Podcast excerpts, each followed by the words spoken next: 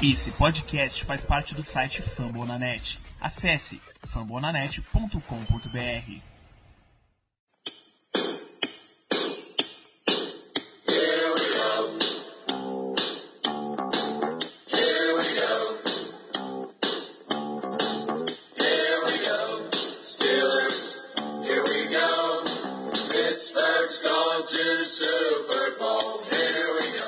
Muito bem, pessoal. Ao contrário de, de uns e outros por aí, estamos de volta para o primeiro episódio da quarta temporada do Black Yellow Brasil, seu podcast falando sobre Steelers direto de fambonanet.com.br, do iTunes, Spotify, do Google Podcasts e também para fazer esse programa aqui comigo eu tenho o prazer inenarrável da presença de Germano Coutinho. Boa noite, Germano. Boa noite, Danilo. Boa noite, Ricardo. Boa noite a todos os ouvintes. Depois de um período de uma mini férias, digamos assim, estamos de volta. Aconteceu bastante coisa até esse momento com os Steelers. Não, a maioria não muito boa, mas acontece. Então, estamos aqui para comentar sobre essa novela que vem sendo a, a vida do nosso time.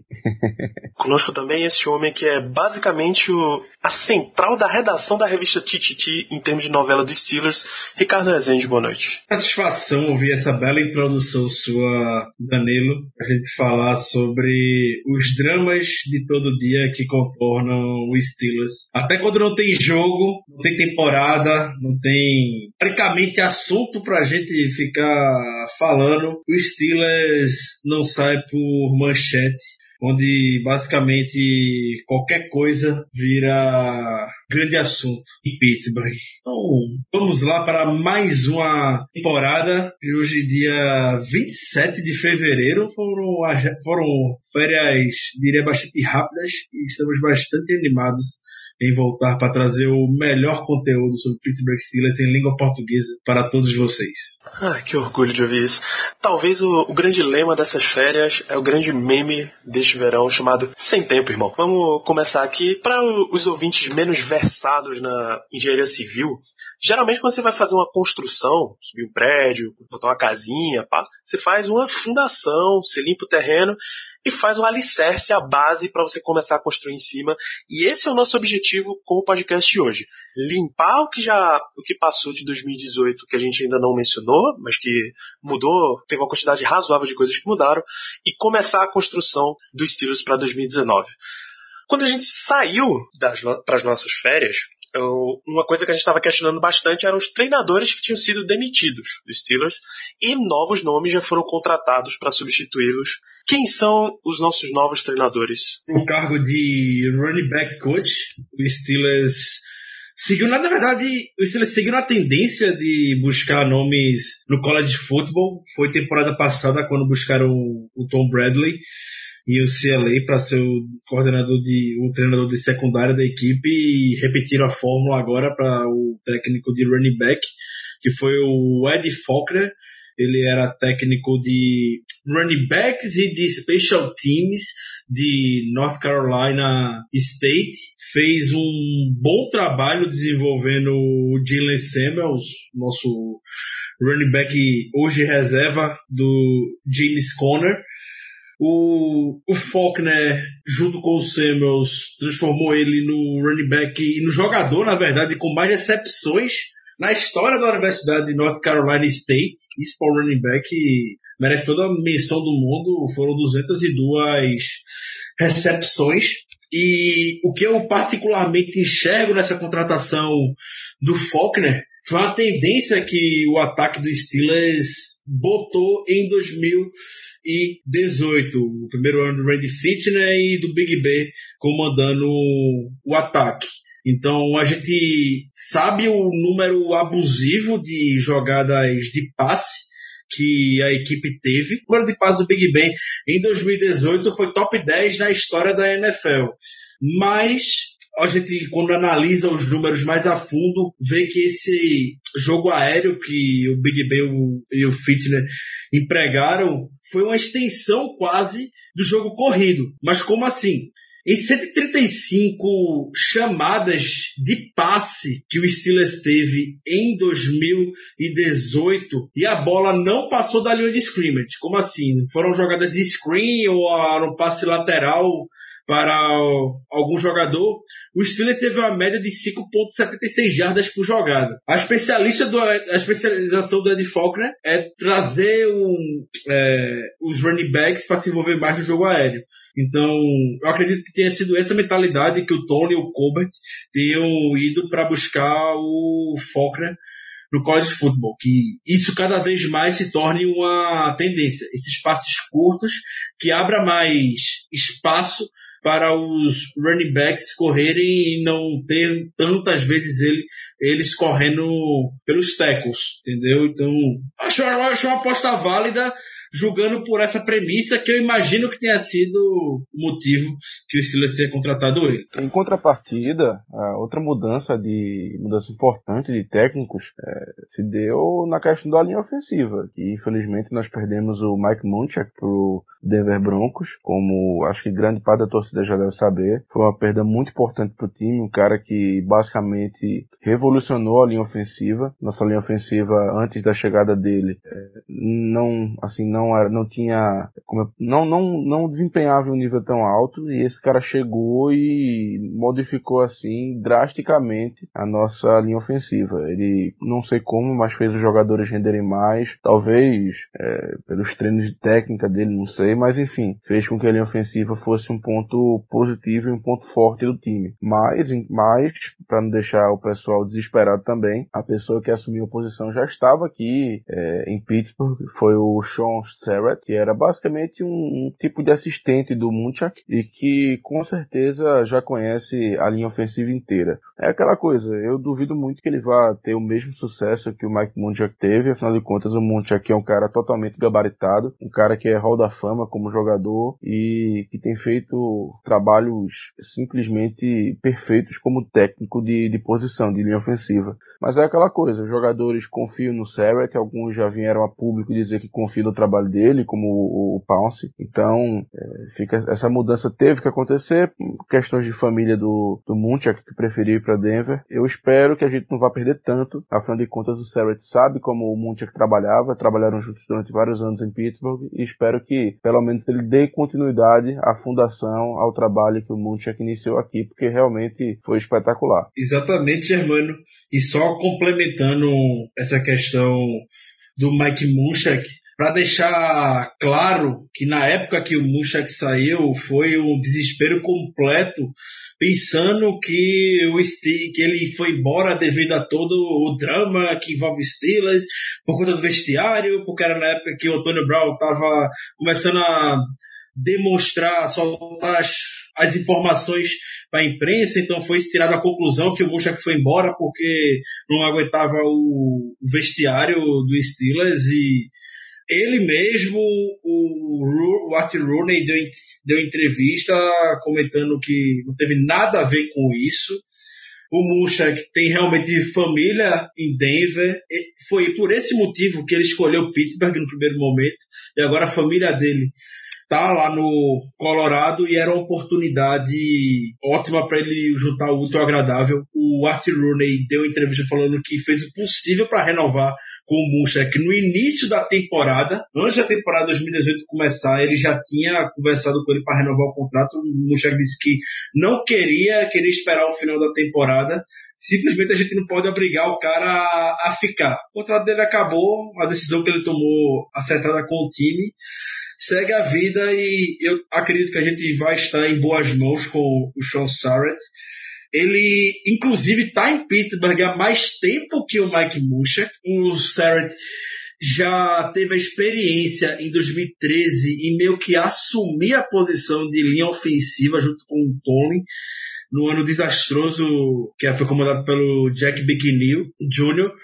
Em 2013 a gente começou 0-4 na temporada, depois daquele 0-4 o Tony basicamente demitiu o Jack Bicknell ao longo do ano. Só foi oficializar isso ao final da temporada 2013 e chegou na informação na imprensa que o Sarrett foi o grande responsável por controlar a linha ofensiva e embaixo da asa do Mike Munchak nos últimos anos, acredito que a gente possa ainda colher bons frutos, até porque a herança dos Munchak vai ficar para os jogadores que a gente tem hoje. É importante também frisar com relação ao L que o Steelers já contratou um assistente substituiu o Sarrett, né? O Sarrett era assistente do Musha, que foi promovido, e o Steelers contratou o Adrian Klein, já foi linha ofensiva da, na NFL no início da década de 2000, jogou no Patriots, jogou no Packers, é, talvez o jogador que o Adrian Klein tenha treinado, que tenha tido mais sucesso na NFL, foi em 2012, que foi o Calvin Beachum, lá em SMU. Calvin Beachum foi left tackle do Steelers, atualmente é o left tackle do New York Jets, escolha de sétima rodada, também está na conta do, do Munchak, parte do desenvolvimento dele, então acredito que a gente na OL vamos estar bem servidos, não tão quanto o Munchak, mas conseguir bem aqui. Isso, o trabalho do Munchak, ele dá, o, dá aos Steelers o direito de manter, tentar pelo menos manter. Promove o assistente, vê se ele mantém o mesmo estilo, mantém, me... mantém próximo a qualidade do trabalho e segue em frente. Não tem a mesma coisa que eu falei para quando o Steelers resolveu promover Keith Butler de assistente do Dick LeBeau para e treinador de linebackers para coordenador defensivo. Você pode se dar o direito de tentar a continuidade com o assistente. Se ele vai dar certo ou não, aí é outra história. Aí você tem que ficar de olho. A gente não comentou a saída de um técnico, né? Assim, porque teoricamente não veio ninguém pro lugar dele. Mas o Joey Porter não teve o seu contrato renovado e, entre aspas, ficou uma, uma lacuna na posição de técnico dos outside linebackers. É, o que, na época, quando o Joey Porter saiu, foi, foi veiculado na mídia de Pittsburgh, é que o próprio, o, o próprio Keith Butler assumiria essa posição posição. Ele englobaria, além de coordenador defensivo, ele englobaria a função de treinador dos outside linebackers. A gente sabe que muito provavelmente essa, essa posição é, vai ser dividida entre todos, ou até mesmo o, o Jerry O, que é o Jerry Orlavsky, que atualmente é o treinador de inside linebackers. Talvez ele também ajude um pouco na, ali na posição, mas até agora, pelo menos, não teve nenhum nome anunciado para ocupar a posição. Existia esperança que o Steelers fosse. Esperança para a torcida, né? Não saiu nenhuma notícia claro. informando isso. A esperança por parte é que o Steelers fosse contratar o Kevin Green, ele que estava na comissão técnica do New York Jets. Após a chegada do Greg Williams, passou o coordenador defensivo do Jets, decidiu não continuar com o Green por lá. É, pelo que foi informado, isso pela mídia, o Kevin Green, aparentemente nessa off-season, ele vai passar por uma cirurgia no quadril que vai deixar ele impossibilitado por um tempo realmente de trabalhar. A previsão de recuperação dele é lá para a altura do training camp. Talvez o Steelers, sei, talvez solte alguma de algum convite para ele ajudar o training camp, fazendo um trabalho semelhante que até o Aleph que faz bastante no training camp com a OL e vamos ver. É, falam que vai ser o Kit Butler, isso não foi oficializado em nenhum momento, mas eu tô com o Germano, que vai ser um papel até algo se anunciado oficialmente que será dividido. Jerry O, Mike Tollin, Kit Butler e demais assistentes defensivos vão ficar cuidando da posição. É isso, e além desses, dessas contratações de treinador de posição, Terry Walsing foi contratado como assistente defensivo. Eu achei uma, uma contratação muito boa. Terry Walsing é um nome bastante experiente na NFL. Ele não teve sucesso em 2018 como coordenador defensivo do Bengals, foi terrível realmente a passagem dele na liderando a unidade de Cincinnati, mas o histórico dele, aonde ele vai atuar em Pittsburgh, que é focado na secundária, é bem positivo. Ele já esteve em dois Super Bowls, atuando junto à secundária, que foi junto com o Arizona Cardinals em 2008 e o Baltimore Ravens em 2012 em ambas as defesas ele conseguiu trabalhar muito bem, conseguiu forçar turnovers com a secundária que a gente sabe foi o principal calo em 2018 na unidade e outros trabalhos que o Austin fez com o Lions ele foi fundamental no desenvolvimento do Darius Slay Jr. fez um bom trabalho na defesa de Detroit de uma forma geral. E se o Bradley focou bastante e conseguiu melhorar a parte de tackles em 2018, eu estou contando que o Austin vai melhorar essa questão de turnovers agora em 2019. O Steelers teve cinco interceptações só, é absurdo, ainda mais quando a gente vê o número de interceptações dropadas que a equipe teve. Foi líder do tipo disparado na NFL o número de turnovers que o Steelers teve com a secundária em 2018 foi a menor em 78 anos. Fazia, fazia quase 80 anos que o Steelers só tinha um cornerback com mais de uma interceptação na temporada, que foi o Joe Hayden, que teve duas. Então ele vai ter um trabalho muito voltado nisso, de capitalizar esses turnovers. E uma vez que a gente conseguir capitalizar em cima disso, acredito que possa ser uma grande virada de chave para nossa defesa. Então, estou bem esperançoso que o Austin, um nome bastante sênior na NFL, não é uma aposta feito o Faulkner, vai conseguir nos ajudar nesse assunto. Eu tenho certeza que ele vai conseguir, porque, afinal de contas, pior do que tá não fica. Simplesmente. Tem, teremos um ano muito, 2019 muito longo ainda pela frente. A primeira, primeira parte para fechar 2018 já foi. Agora vamos ao que realmente interessa, o que realmente está movimentando os Steelers durante essa off-season. Vamos primeiro. A renovação do Alualo, é? Não, a, as negociações de Ramon Foster, é claro. Porra, porra. Vamos primeiro pro mais rápido dessa história. O famigerado intragável. Levion Bell, o Steelers optou finalmente por não, não aplicar nenhuma tag sobre o jogador, o que dá todo o indício de que nenhuma negociação contratual vai ocorrer. Ele finalmente, como ele tanto desejou, pode ser um free agent e levar todo esse corpinho repístico para outra cidade. Vai com Deus. Melhor declaração não há. É... Rapaz. Rapaz. Foi o que o Tony falou ano passado. O time precisa de voluntários, não de reféns. Bell claramente estava se sentindo preso ao Steelers devido à tag. Já mostrou toda a sua insatisfação na temporada passada. Já havia demonstrado antes da temporada passada também, dando a entender que não jogaria com a tag, mas a gente sempre pensou que era blefe dele. Blefe para pressionar a negociação. E a gente viu, a gente comprou essa briga e sentiu a consequência. O cara não jogou o ano todo. Então, não vai deixar o cara aqui preso mais um ano com outra tag, até porque essa situação do Bell é algo sem precedentes na NFL. Existiu, existiu uma polêmica bastante interessante, eu diria, porque caso o Steelers fosse aplicar a tag no Bell, o Steelers usou, o Steelers e a NFL queriam usar o valor de 2018, ou seja, repetir o valor da tag, porque ele não jogou e não se apresentou, beleza. Porém, a associação de jogadores e o jogador queria que o valor, caso fosse aplicado a tag pro fosse valor atualizado.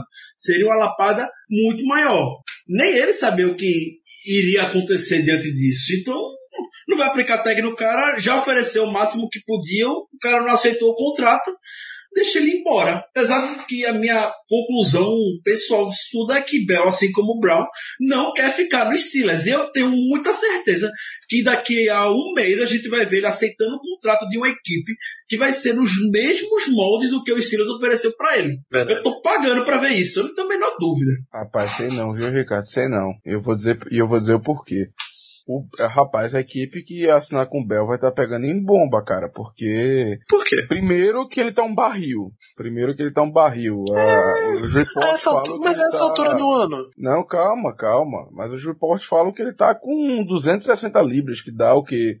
100 e... 120 quilos, mais ou menos? Acho que, é, acho que é por aí, enfim. Ou seja, ele tá bastante pesado. 117 quilos. Agora não é nem por isso que eu falo que vai pegar em bomba. Vocês viram o vídeo dele jogando no videogame lá, o que apareceu no cantinho inferior esquerdo, né? Então, apareceram aqueles. aqueles Lembrado, né? Digamos assim, cones de carne, que era aniversário dele. A gente acha que ele era cone de carne. Cones de carne ali, tudo ajeitadinho.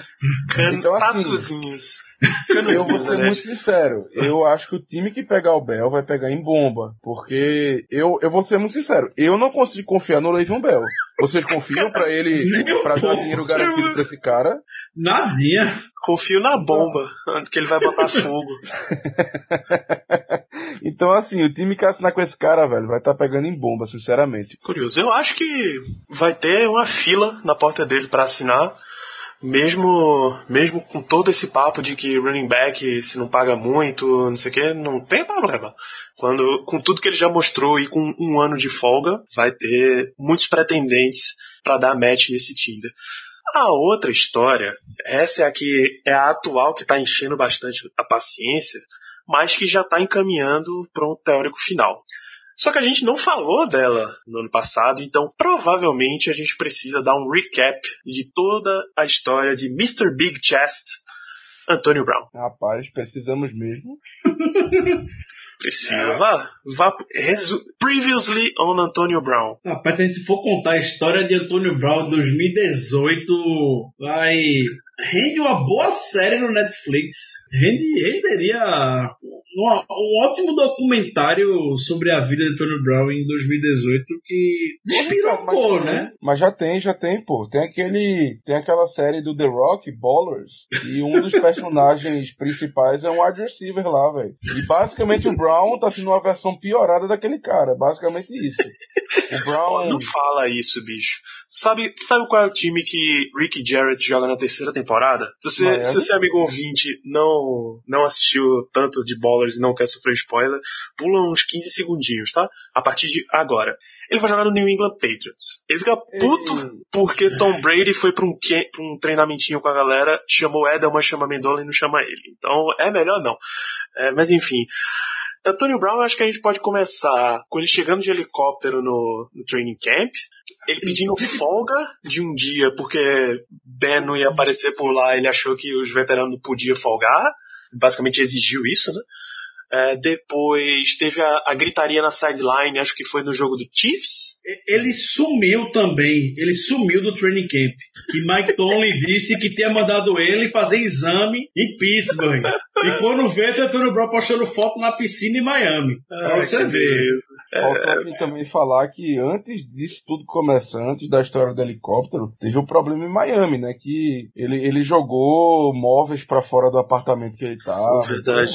Vai. Verdade, jogou do quarto ou do décimo quarto andar, quase matou uma criança no processo. Porque ele tava essa não deu nada, né? tinham roubado a arma dele. Antônio Brown, a gente, a gente, quem, a quem acompanha o Steelers como a gente, como vocês, amigo ouvinte, sabia que Antônio Brown tinha esse lado mais Diva. obscuro, é, é diva, esse lado diva, realmente dele. E a gente sempre conviveu com ele. Isso era o que aparentemente Mike Tomlin, Kevin Colbert e Art Rooney também faziam. Até então, corretamente. Co- Convivia com ele. Beleza. O cara vai entregar resultado em campo, acaba convivendo com isso. Mas a partir do momento em que ele começa a querer ficar expondo os seus chefes em uma cadeia de hierarquia no time e começa a soltar críticas diretas ao seu quarterback pelas redes sociais, então é, a máscara dele cai. Então, do mesmo jeito que eu falo pro Bell vai com Deus, eu falo pro Brown vai com Deus. Só espero que traga pra gente um retorno a curto, a curto prazo, pelo menos, muito melhor do que o que Le'Veon Bell pode proporcionar em 2020. Que seria a escolha compensatória. Então, eu acredito que para o Brown, para ele e para o agente dele, eles conduziram essa situação de uma maneira maestral. Eles montaram todo um cenário por trás para querer forçar talvez que o Steelers dispensasse, o Steelers não quis dispensar. Então vamos fazer um charme, vamos ficar soltando esses podres nas redes sociais, vamos deixar eles correrem atrás, vamos fazer charminho. O Art Rooney ligou pro Brown querendo receber, falar com ele em Miami, e Brown falou que não ia receber. Aí no dia seguinte o Brown fala, não, agora eu vou receber. E ele tá falando com o dono do time, ele não tá falando com o Kevin ele não tá falando com o Mike Tomlin, ele tá falando com a maior autoridade do Steelers que tem no mundo, que é o Art Rooney segundo, pô. Não é qualquer pessoa, é o cara que tá pagando o cheque dele desde quando ele entrou no Steelers. Então, montou esse cenário que o pessoal comparou muito bem com a situação que o Terrell Owens fez no início da década de 2000 para forçar também uma negociação. E hoje, na era de rede social, isso tomou proporções muito maiores, porque o Terrell Owens teve que convocar uma coletiva na academia da garagem da casa dele. O Terrell Owens fazendo abdominal, pegando peso e dando entrevista à mesma hora. Só que o Antônio Brown é, usa o Twitter, usa live no Instagram, usa comentário, usa tudo mais, qualquer palavra, usa curtida, que até curtida que ele dá para poder expressar o que ele acha. Não precisa juntar ninguém em um canto para poder conversar. Basta ele soltar uma informação, já está disponível para qualquer pessoa do mundo ver e ele venceu, quebrou, venceu essa batalha.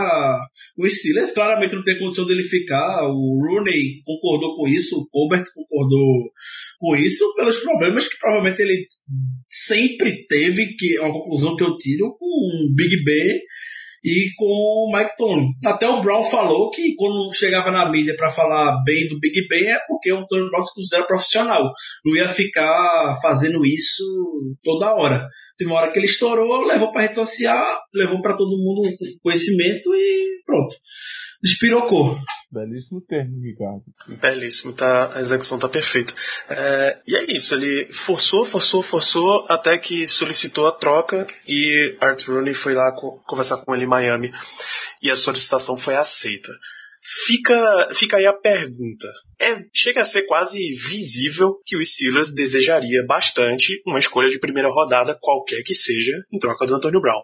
Vocês imaginam isso acontecendo? Sim, eu acho que vai ter um time que vai nos oferecer uma escolha de primeira rodada. Eu acredito que o valor do Brown hoje em dia seja sim uma primeira rodada, inclusive talvez até um pouco mais, dependendo de quem faça a troca. Porém, apenas uma escolha de primeira rodada já ficaria feliz, para ser muito sincero. É um jogador que não vai agregar mais nada ao elenco, que não vai voltar a jogar. Então, apesar de nós não começarmos a negociação, é, digamos assim, em uma situação muito boa em relação ao outro time, porque é nítido e claro de que o Brown não, não quer mais ficar por aqui, o produto que a gente está oferecendo, o jogador, é muito, é um diferencial muito grande. Basicamente, não existe alguém melhor na posição que o Brown na NFL, e muito menos alguém disponível para uma troca, entendeu? Então, só por esse fato, a gente já começa também a negociação de um modo melhor do que o esperado. E quando você leva em consideração o contrato que ele está, que nos próximos três anos está sendo um contrato muito interessante para um jogador do calibre dele, a gente tem é, grandes chances de conseguir pelo menos uma escolha de primeira rodada. E é o que eu espero, sinceramente. Eu acho que a chave para o Steelers vai ser paciência. Do mesmo jeito que eles seguraram muito Martavis Bryant e do nada, quando ninguém esperava, conseguiu uma escolha de terceira rodada pelo, pelo Bryant que o Oakland Raiders ofereceu para o Steelers.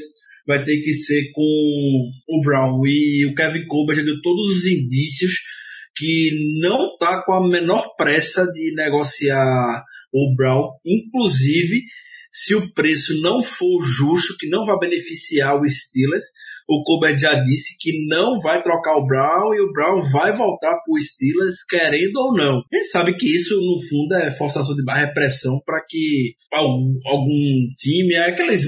É, como é a expressão, Danilo? É smoke screen, não é isso? Eu esqueci agora. É, cortina de fumaça, smoke screen para ver se algum time cai ou a própria Tony Brown comece a conversar com algum time também nos bastidores para forçar uma negociação e o Colbert está mostrando toda a paciência do mundo. Eu acredito que tem que ser assim mesmo. Hoje, na entrevista que ele deu no Combine, já disse que se tiver que pagar o bônus do Brown agora em março, ele paga. Se até lá não chegar nenhuma proposta justa para o Steelers, ele vai pagar, não está nem aí para isso. O que ele quer é um, um valor que vai beneficiar o Steelers. E o Germano, tem que mirar numa escolha de primeira rodada. Se mirar na escolha de primeira rodada e acertar numa escolha cedo de segunda, eu digo cedo, uma escolha top 5 de segunda, eu também acharia válido. Mas a mira tem que ser sim primeira rodada. É, eu, eu particularmente, lógico que eu quero uma escolha de primeira rodada, né? A compensação tem que ser boa. Mas aquela que sai, uma que saiu essa semana, acho que no Behind the Steel Curtain, que era o 49ers dando a escolha de segunda e a de quarta rodada deles, que a soma naquela tabelinha de valor dá um, equivale a uma escolha de primeira rodada. Eu acho que essa daí tá uma, tá uma compensação justa já. já, é já paga o suficiente pelo Brown, porque eu, eu realmente não imagino as pessoas dando uma escolha de primeira, mesmo que seja, seja uma oportunidade de mercado única. Assim, muitíssimo dificilmente você vai conseguir um jogador desse calibre sem precisar pagar 18 milhões por ano, pegando numa free agency é realmente uma, uma oportunidade única. Quando a gente fala em, em questões de troca do Antônio Brown, a gente tem que pensar também muito em que time estaria interessado. Porque, por exemplo, um time feito Arizona Cardinals, que, poxa, podia muito bem estar interessado, assim como a grande maioria dos, dos times, é, um time feito os Cardinals, por exemplo, dificilmente daria uma escolha de primeira rodada pelo Brown, porque é um time que está em, em, rebuild, não é um time que está contender agora, não é um time que está disputando o playoff anunciando não. Então teria que ser um time que assim está pronto para tentar algo a mais na temporada. E também é, teríamos que infelizmente ver pelo lado do Brown, porque mesmo que, é, que os Steelers tenham basicamente total discricionariedade acerca de, do time com quem eles vão trocar o Brown, o Brown com certeza vai chiar o time que não vai levá-lo a lugar nenhum. Por exemplo, o Tampa Bay Buccaneers, que algumas pessoas têm, têm vinculado aí dizendo que seria um time interessado. Eu simplesmente não vejo o Tony Brown querendo ir para Tampa Bay, porque a situação lá do quarterback não está muito clara, se o Winston vai continuar, se o Fitzpatrick vai ter uma nova chance, enfim, já tem o Mike Evans lá como wide receiver número um. Então, assim, eu duvido bastante que o Brown queira ir para um time que não esteja em uma situação boa para ele, que não seja uma situação boa para ele. Mas, enfim, dentre todos os times que o pessoal fala que, que estão interessados, realmente o 49ers parece ser o melhor de ambos, de ambos os mundos, porque tanto pro Brown, que teria o Jimmy Garoppolo como quarterback, que seria claramente é, o wide receiver número um do time. Ainda teria o Kiro ali para ajudar ele, mas enfim, seria com certeza a principal arma do ataque. E também para os Steelers, porque os 49ers têm escolhas que nos agradam. Como você falou, Danilo, tem a escolha é, de segunda rodada bem no comecinho, tem e por aí vai também terceira e quarta rodadas também no começo dos rounds, e por aí vai. Então, acredito eu que o principal é, o o, principal possível destino, digamos assim, para o Brown seja o San Francisco 49ers no momento. Claro que outro time pode chegar com uma proposta boa e pode acabar levando, mas se tivesse que apontar um favorito, eu diria que realmente é o 49ers. Por tudo isso que eu falei e também por aquelas baboseiras do Brown que fica postando, é, que ficava, né, postando coisas dos 49ers no Instagram. Enfim, bola para frente que isso ainda vai dar muito pano para manga. Essa é uma novela da qual a gente não vai se livrar nem tão cedo. Quer dizer, uma previsão muito, muito, muito otimista é que antes de 17 de março a gente consiga a troca e aí se livre do, do roster bônus que o Brown teria que receber nessa data, né? Rapaz, acho, o, o, acho bastante o falou que não tá nem aí, né? Que se é, o Colbert disse que não tá. É, o Colbert Rapaz, hoje deixou bem claro. Impressionante. O cara fala assim: ah, quer saber, é, é quanto é que é? 2 milhões e meio? Besteira. Se chegar, eu pago. Não, meu se amigo, meu, é meu único. Pro, esse, esse bônus conta no cap? Conta. Pô, aí é, é vacilo. Se não contar no cap, irmão, pode pagar 200 milhões, não é do meu bolso mesmo. Mas a situação do cap, Danilo, sinceramente, eu acho que esse, esse roster bônus não vai alterar muita coisa, não. A gente vai eu também acho que não. Gigantesco. Então, é, é, su surgiu uma teoria por um tempo que eu, sinceramente, me perdoe se o amigo ouvinte, se algum de vocês conhece, mas que eu não vi sentido nenhum, não vi benefício nenhum pro Steelers o, o cenário que estava projetando de troca, de se livrar todo Brown. Eu vi um dead money gigantesco do mesmo jeito. Eu não vi vantagem pro Steelers isso. Eu sei que o, o Steelers, o provável substituto do Kevin Colbert no futuro, que é o Omar Ken, ele é um dos maiores especialistas de cap na NFL. Não é à toa que o Ken, ele foi junto com o Colbert e com o Rooney para essa negociação de troca de fim do Tony Brown na Flórida, que provavelmente deve ser para ver relações de contrato. A minha esperança é que ainda tenha alguma carta na manga que o Steelers esteja fazendo para minimizar o, possível desse dead money. Porque eu não consigo ver cenário que esse dead money não vá entrar. Mas que tem a gente divulgado por aí que ah, não vai fazer diferença esse dead money pro Steelers, vai fazer diferença pra cacete. Pô, não é assim também não. Cadê? A gente vai ficar com 21 milhões, né? No total. Tá aqui a troca de 2019. Tá. obviamente deve ser uma troca antes de 1 de junho, então para esse ano a gente vai ficar com 21 milhões em dead money e salvando meros 1 milhão do salary cap. Para depois é, a soma total é de 21 milhões. Não, não vai ter muito como a gente se livrar desse, desse peso do Antônio Brown, não. Porque isso tudo porque todo ano vinha uma, uma reestruturada no contrato dele. Para o ouvinte ter uma ideia, 2017 foi quando ele assinou o novo contrato. Já lá teve uma reestruturação para que o salário base dele fosse, fosse todo convertido em bônus e aí ele só pesou, ele só teve 910 mil de salário bônus. 2018, subiu para 915 mil, quase nada. 2019, o impacto, obviamente, não vai ter reestruturação. O salário base era de 12 milhões. Imagina você subir de 915 mil para 12 milhões.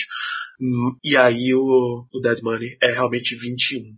O Steelers vai ter que engolir esses 21 milhões. Eu também tô com o Ricardo, não vejo cenários onde a gente consiga se livrar dessa penalidade. É, um, é uma situação lamentável. Ah. Então, pelo amor de Deus, salve. Mas é, é totalmente improvável, mas não tem, assim, o único, o único cenário que seria possível não, a gente não, não engolir 21 milhões de dead money seria simplesmente não cortando o Brown ou não trocando ele, não fazendo nada. Exatamente.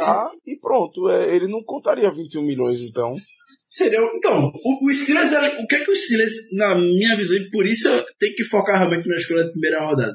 O Steelers vai comprar, entre aspas, com aspas bem grande, uma escolha de primeira rodada cortando o Brown. É o valor da escolha de primeira rodada. 21 milhões, pronto, beleza. Isso é bem semelhante ao que o Browns fez alguns anos atrás com o Brock Osweiler, quando trocaram com o Houston Texans, os Texans doidos para se livrar do Osweiler, o, Brown foi lá, o Browns foi lá e comprou basicamente por uma escolha de draft o Osweiler, entendeu? E depois dispensou ele, não jogou, nem chegou a jogar pelo Browns. É a mesma coisa que o Steelers, tá, os limites de cenário fazer com o Steelers. Ele jogou pré-temporada, né? Não acho que ele tenha jogado na temporada regular. Não lembro, sinceramente não lembro. Mas enfim, não vem ao caso. É, exatamente, eu não lembro.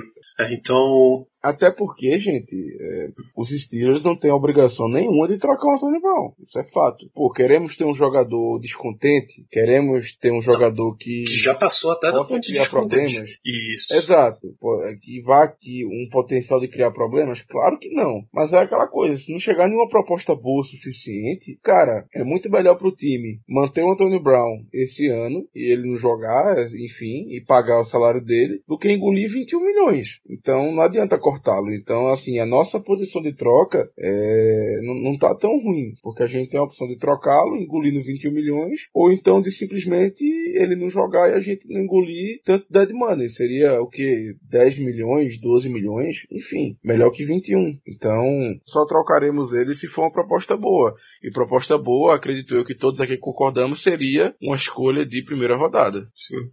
É, só pra terminar, eu falei 21 milhões numa troca antes de 1 de junho, um dos seis, tá? Se você não tiver, tiver compreendendo que é junho e não julho.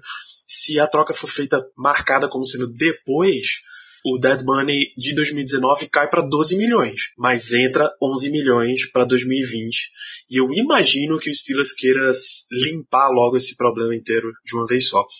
Como certamente ele será trocado e a gente vai ter que engolir esses 21 milhões, fica difícil você projetar uma reposição com um jogador veterano, veterano de alto nível, um jogador mais caro.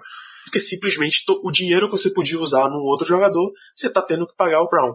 Então é basicamente certo que a reposição vai vir via draft, e aí em qual ponto do draft é cena dos próximos capítulos. Com, com todas essas novelas que a gente viu, e sabe-se Deus o que mais vai acontecer, não dá para descartar mais possibilidade de novos capítulos, de novas novelas dos Steelers. A gente está realmente diante da off-season mais difícil das carreiras de Kevin Cowart e Mike Tomlin em Pittsburgh. Sim, a mais desafiadora com certeza, porque além do Antônio Brown, eles tiveram que lidar com o Bell, é, lidar com o Ben também, que não é fácil, entendeu? Então, com certeza, foi a, a off-season mais desafiadora dessa dupla. Claro, tiveram algumas questões nos anos anteriores que, é, que tornaram a off-season uma coisa não muito fácil, ou seja, criaram também certos desafios para o coaching staff e para o Colbert, mas dessa vez foi muita coisa de uma vez e muita coisa grande. Afinal de contas, não é normal você perder dois jogadores do calibre do Anthony Brown e do Le'Veon Bell em basicamente uma temporada só. Não é. Então, eles estão tendo que se virar nos 30 para é, conseguir, pelo menos, pelo menos tentar, né, sair por cima da situação toda. Sem dúvida será a off-season mais desafiadora para eles.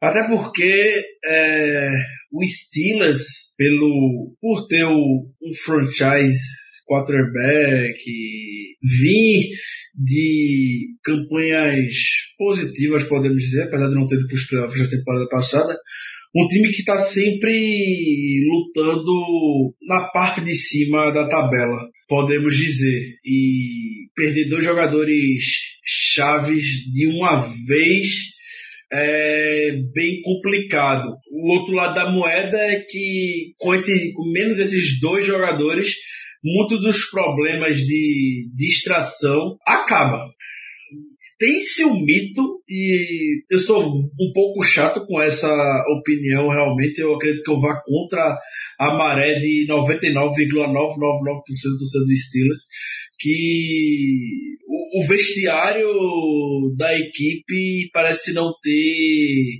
controle.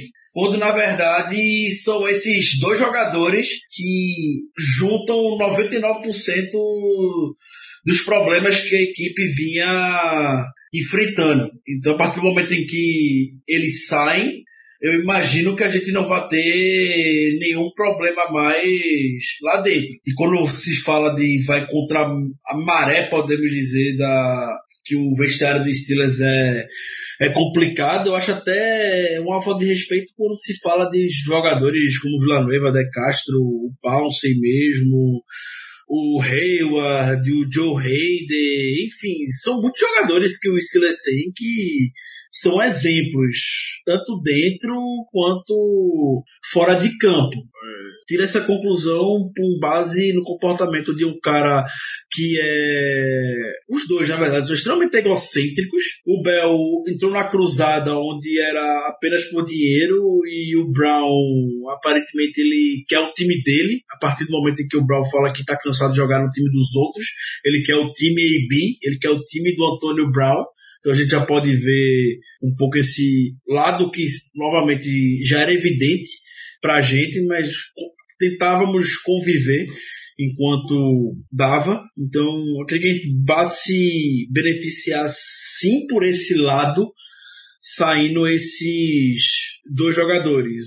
Tanto Tony quanto o Colbert vão ter um, uma paz podemos dizer, sabendo que no, na semana seguinte não vou ter que estar um, uma expectativa de pergunta para saber quando é que Le'Veon Bell vai aparecer ou qual vai ser o próximo PT que Antônio Brown vai dar. É, aí a gente realmente vai ter que passar por quem comanda esse, esse vestiário. Bom, todo mundo sabe que quem comanda é Ben Roethlisberger e tem a postura, a postura dele que é bastante comentada e que eu, em particular, acho, acho negativa, acho danosa, que é cobrança pública dos, dos, seus companheiros de time. Eu entendo quando um jogador que se coloca na posição de líder, que geralmente os quarterbacks são, e ele é um líder desse time, quando você chama os jogadores ali dentro do vestiário, dentro das instalações do time, você baixa o cacete, bicho. Você só não faz o igual o Vieira fez com a Nelka no Arsenal dos, dos Invincibles, mas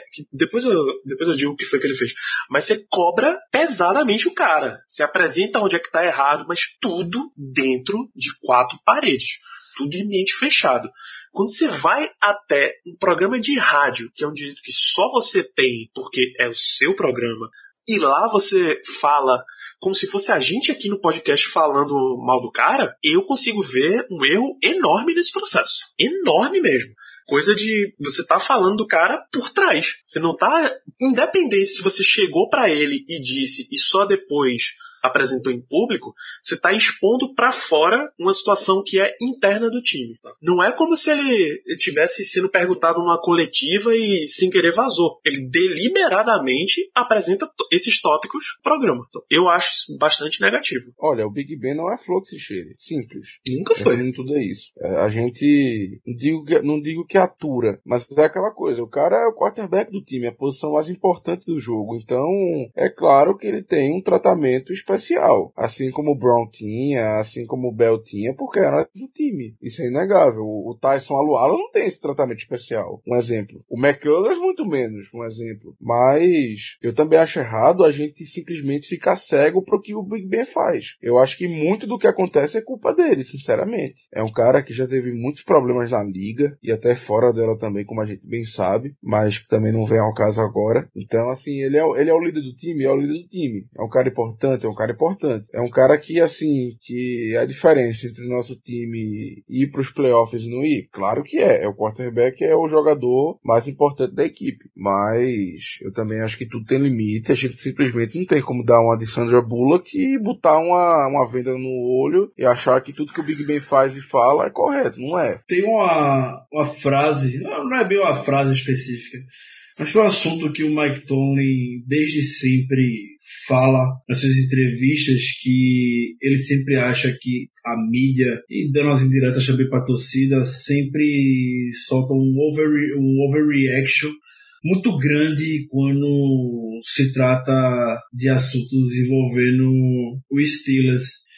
E eu tenho isso quando o Big Ben se geralmente se posiciona. Uh, eu já falei no Twitter, já conversou sobre isso no QG.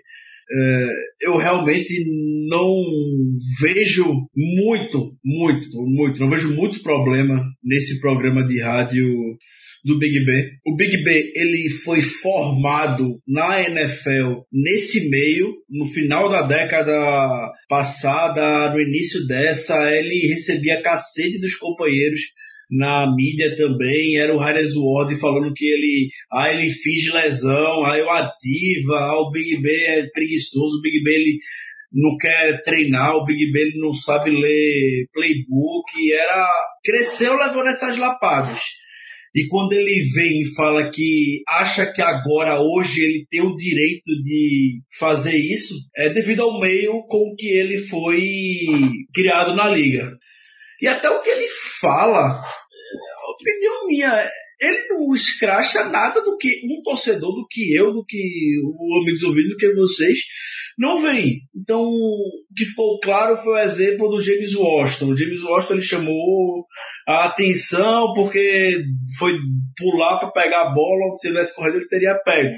Todo mundo chegou e viu isso, foi claro, não foi um, algo, ponto, algo muito pontual que o Big Ben tenha pego e jogou no contexto. E até o James Washington melhorou depois disso. Outra declaração que eu me lembro bastante do Big Ben foi após a partida contra o Cowboys, que ele conseguiu fazer aquela virada maravilhosa, aquele fake spike no final com o Tony Brown, que no final do jogo ele estava claramente puto porque a defesa não conseguiu segurar. Ele falou: essa galera tem que ser mais responsável com as suas jogadas. E a equipe, depois daquilo, melhorou bastante. Do que a gente chegou na final de conferência. Entendeu? Eu, eu interpreto as cobranças do Big Ben dessa maneira. Ele não tá lá para jogar ninguém embaixo da ponte. Se ele desse pra jogar embaixo da ponte, ele chegava e falava do piti que teve com o Antônio Brown. Que até quando ele foi questionado a respeito disso, ele foi bem político na resposta disse que não sabia de nada, onde ele podia muito bem chegar, e não, o Antônio Brown sempre foi um imbecil, é, tava com a gota d'água já na nossa relação e acabou-se. Ficou em cima, deu uma isentão como ele deveria dar. Se ele for partir para ataque pessoal, aí eu, beleza, realmente eu acharia desnecessário. Chegar e falar que talvez o Juju foca muito em outras coisas que não seja o esporte, enfim. Eu, eu vejo o Big Ben fazendo cobranças pontuais para o, o bem do time e eu não consigo enxergar isso como se ele tá jogando ninguém, como os americanos falam, embaixo da ponte. Alguns anos atrás ele criticou até o Mike Tony porque achava que os treinos eram muito pesados, principalmente para o L. O Mike Tony foi lá, beleza, vamos controlar o ritmo. O Kevin Colbert na entrevista disse, se o Big Ben quiser me criticar, como já criticou no draft passado, por, alegando que não achava necessário escolher o Mason Rudolph, não poderia investir em outra posição, ele chamou a atenção do Colbert. E a torcida gostou, naquela época gostou da posição, que era algo que estava visível na nossa frente. Para mim vai ser na mesma proporção com que ele falou dos lances pontuais da, da temporada. Então não, não vejo problema, não acho que esse programa dele vai acabar e ele hoje não vai mudar o estilo, esse estilo dele de ficar cobrando nem por decreto. Então, é o que a gente vai ter que realmente aprender a conviver e para os jogadores cada dia mais uma simples declaração em rede social gera um bafafá, gera um zuzuzu, gera até má interpretação ou gera até má fé, como a NFL Network fez no final da temporada, junto, pegando áudios cortados do Big Ben para como se ele estivesse jogando o Brown, queimando o Brown, e na verdade não foi nada disso. Tem que conviver a era que a gente vive hoje. Eu não vejo problema nesse programa de rádio nele. Tudo bem, então. Então, com isso a gente limpou o gramado, já tá tudo que era 2018, a gente pode deixar para trás. Só fica só ficaremos aguardando o resultado da troca do Antonio Brown, que ela há de vir para nos salvar. E vamos olhar para frente agora. Free Agency já começa, é logo no comecinho de março, dia 13, eu acho, já abre, dia 11 já abrem as, a rodada de negociações para os free agents e dia 13 já podem ser concretizadas as, essas contratações na agência dos jogadores livres de jogador free agent esse ano dos Steelers. Vamos começar com os restritos. Eu vou citar vários e, e aí vocês se assinam com algum. Fora Mike Hilton, porque se não assinar, tá de sacanagem os Steelers. Eu não sei nem como foi que deixaram chegar nesse ponto de novo. Se só fizeram um contrato de um ano. Matt Filer, Jake Magee, Keith Kelsey, Malik Golden, Keon Adams. Algum desses vocês metem contrato? Todos, todos voltam. Todos voltam. Eu imagino isso também, até porque são todos bem baratinhos e Fora Matt Filer, que já jogou e tem toda, toda a chance de tentar se titular esse ano, o resto ainda nem, nem oportunidade apareceu. E, de, e agora agentes livres, completamente livres mesmo, e restritos. LT Walton, traz de volta? Tem que ser não, rápido, não, Não, não, não, não, não. não. Deixa eu ver Eu outro acho mais que não fácil. merece um. Eu acho que não merece um não. Não. Porém, não traria de volta, não. muito bem. É, outro que é muito fácil, Steven Ridley, Deus me livre, né? Vamos lá embora. Não vou nem perguntar. Nat Berry também pode fazer as Isso aí a malinhas. gente deixa o Caio responder. Germano, Dan McCullers. Eita, Rapaz, rapaz. eu até mutei aqui. Eu até Não, mutei. eu, eu, eu, eu, eu traria de volta, mas eu, eu assinaria com ele de volta sim, porque ele é um cara muito grande que ocupa espaço. E, sinceramente, eu acredito que não seja tão fácil encontrar é, outra pessoa para fazer o serviço. Muito bem. Outro jogador, deixa eu ver, tem mais um que é bem fácil aqui. Ah, Ryan Shazier, enquanto ele estiver se recuperando, vocês assinam um contrato com ele? Sim, o, Tom, o Colbert falou hoje que vai renovar. Ele vai, o, o Steelers vai fazer parte do Steelers em 2019. Não vai jogar, mas vai estar no Steelers em 2019, isso não tem a menor dúvida. Então, sim. Ele, ele consegue entrar, ele Ah, conta tipo na lista de 90, mas depois ele fica numa lista de exceção que não bate nos 53, não é isso? Correto. Olha, eu, eu, renova, eu renovaria, mas eu, eu vou ser muito sincero, eu não sei como é que eles vão fazer isso. Não sei qual é o salário que eles vão dar. De qualquer modo, eu diria que sim, porém, realmente eu não sei como é que eles vão fazer. Pode dar qualquer salário, ele é agente livre, cara, e restrito. Não, eu sei, eu só tô dizendo que, tipo, eu não sei como é que eles vão fazer pra assinar com ele, porque é, não sei se ele vai aceitar um salário de veterano, não sei como é que vai ser, sei que eu assinaria assim de volta. É, deixa eu ver se tem outro tão facinho quanto. Mas eu me inverteu aqui. Jordan Berry, também agente livre. A gente não tá nem Rapaz. falando dele, né? Eu não traria o Barry de volta nunca no mundo. Jamais. Rapaz, eu, eu assinaria, mas só pra ter a disputa no training camp. Porra, eu não assinava não, velho. Assim, eu entendo continuidade e tal, mas tem, tem momentos que você pode se dar ao luxo de testar outra coisa, saca? Mesmo que você acabe trazendo um cara ruim, mas essa atitude você não mantém. Wide, wide receivers. A gente já falou do caso do Tony Brown, sabe que Juju ainda está no seu contrato de calouro, é, a- é o número um. James Washington é, vai estar na disputa para número dois. A gente tem Ryan Switzer como o provável número 4, que eu imagino que o número 3 vai ser um wide receiver trazido no draft. Estão saindo como free agents. Eli Rogers, Darius Hayward Bay e Justin Hunter. Normalmente o Steelers trabalha com seis wide receivers. Então, os três que já tem mais um de draft, quatro provavelmente vão draftar mais um. Se não o fizerem, são quatro e três saindo. Algum deles vocês renovariam? Eu trago os três de volta, isso sim. Também, olha os três de volta. Rapaz, eu bem. no máximo traria Bay, Hayward Bay de volta, porque não adianta querer que ele vá embora, ele é, é uma das paixões de Mike Tomlin. E ele tem valor, valor forte de special teams. O Larry Rogers é o querido do Big Ben, né? Puta verdade. Agora, agora que ele ganhou essa queda de braço. É um cara voltar, veterano, é um cara que já atuou no time, sabe o esquema, que o Big Ben gosta. Então, assim, é, é- seria ter muita mudança de uma vez só pra uma posição da equipe, pô. Por E é barato. Ele não É, vai barato. cobrar o olho da cara. É, exatamente. Então fica ele, aí, ele por aí mesmo. É, falando de recebedores, Tyrande também vai, tem potencial de ter uma grande mudança. Kevin Colbert já disse que Jesse James vai testar o mercado.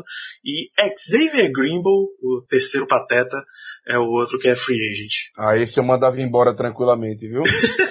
o Greenbow eu mandava embora. Porque assim, eu, eu, o pessoal que escuta o podcast sabe que eu xinguei muito o Greenbow, sabe, sabe que eu xinguei muito o Barry. O Barry disse que eu traria de volta, mas pra ter uma competição. Porque, querendo não, a gente sabe que Panther é, é aquela coisa, tem que ter um na equipe, não é tão fácil de achar. Então, eu assinaria simplesmente pra ter uma disputa lá e pra quem que e, e para ver quem vai ser o melhor no training camp. Agora o Greenbow, meu amigo, Tyrande tem de rodo, de rodo, cara. Traz outra pessoa, tá na hora já, não aguento mais não. Pelo amor de Deus, o cara não faz, o cara, o terceiro Tyrande do time, sinceramente, não faz nada. O problema é que o Greenbow faz, merda. Então não tem pra que ter esse cara no time mais. Eu não trarei de volta nem a pau. Bem não, mas eu gostaria de botar um parênteses no Jesse James, porque é, o Colbert comentou hoje que vai deixar o Jesse James testar o mercado, o Bills e o Jaguars já mostraram interesse nele, e se chegarem oferecendo contrato pro James, a gente não vai ter como ter uma contra-oferta, porque ele vai receber salário de titular da NFL. A gente não vai pagar salário de titular pro Jesse James, porque a gente sabe que ele é o Tyrell 2. O Steelers vai tentar ainda negociar com ele. Eu, eu gostaria muito de ver o Jesse James de volta, porque a gente sabe os problemas de lesão que o Vince McDonald tem. E, em compensação, o Jesse James é um cara que está sempre disponível. É um cara que tem a confiança também do Big Ben. Queria ver um esforço mínimo, mas eu não acho que ele vai voltar. Ele vai, deve seguir pela NFL e boa sorte na sua carreira. Faz o seguinte, concretiza o planejamento de quando o Jesse James foi draftado, porque Max Williams também é free agent. Esse obviamente é free agent, porque não, não correspondeu em nada às expectativas de Baltimore, pelo amor de Deus. Então a gente já sabe quem o Steelers vai contratar, né? Porque o Steelers era seco pelo Max Williams e ele, ele é bastante parecido com o estilo do Jesse James. Pois é. Não, nessa faixa, nessa faixa de preço também não tenho muito o que reclamar, não. O que mais temos aqui? Acho que de ataque. BJ Finney? Ah, é um agente livre restrito, tá. Enfim, não tem problema. O problema de OL está na figura de Ramon Foster. 33 anos. O último contrato foi de 3 milhões e 200. Quer dizer, o peso no último ano. Vocês deixam seguir ou vocês tentam manter a mesma OL até o fim da carreira do Ben? Talvez Ele é uma- essa aí seja a pergunta que depende mais do preço. Se for um preço bom pro time, claro, fica, o Ramon fica, mas se ele quiser cobrar algo acima de 3 milhões ou 2 milhões e meio, eu sinceramente abro mão dele. E ele já deu a entender que vai, né? Então, Ele disse que não ia, ele disse que não ia molar na negociação. Disse que vai cobrar o preço que ele acha justo ganhar. Então, por mim, pode ir embora, porque um cara com 32 anos, que nunca foi nenhum tipo de superstar na liga, que é um cara muito sólido, porém que, é, é, na minha opinião, é facilmente é, reposto, digamos assim, eu sinceramente não ficava com ele não. Por um preço que maior que 3 milhões eu não ficava não. É, eu tinha. Meu primeiro palpite sobre Ramon Foster era que a gente deveria manter caso perdesse Mike Munchak. Porque aí você reduz o tanto de trabalho, você minimiza o tanto de trabalho que o novo treinador de OL precisaria ter. Mas se foi o assistente do Munchak que assumiu, eu acho que dá pra deixar o Foster testar o mercado no mínimo. Se ele não gostar do que tá vendo lá fora, ele volta porque ele sabe que para posições de OL, que você requer muito, muito entrosamento, pro estilo em que o Steelers joga, que requer mais entrosamento ainda, todos os pulls, toda a velocidade da OL, tal, ele sabe que ele é bastante valioso para Pittsburgh. Então, eu imagino que se o mercado não, não subir muito o contrato dele, ele volta. Mas em condições normais, muito obrigado. Seja feliz na sequência da sua vida. Acho que os últimos dois nomes. Faltam três nomes pra gente mencionar aqui, os três de defesa. O primeiro deles é LJ Fort, que teve um final de temporada interessante, vai, razoável, e a gente não sabe o que é que o Steelers está planejando para inside linebacker. Vocês mantêm ou deixam embora tranquilo? Manteria fácil.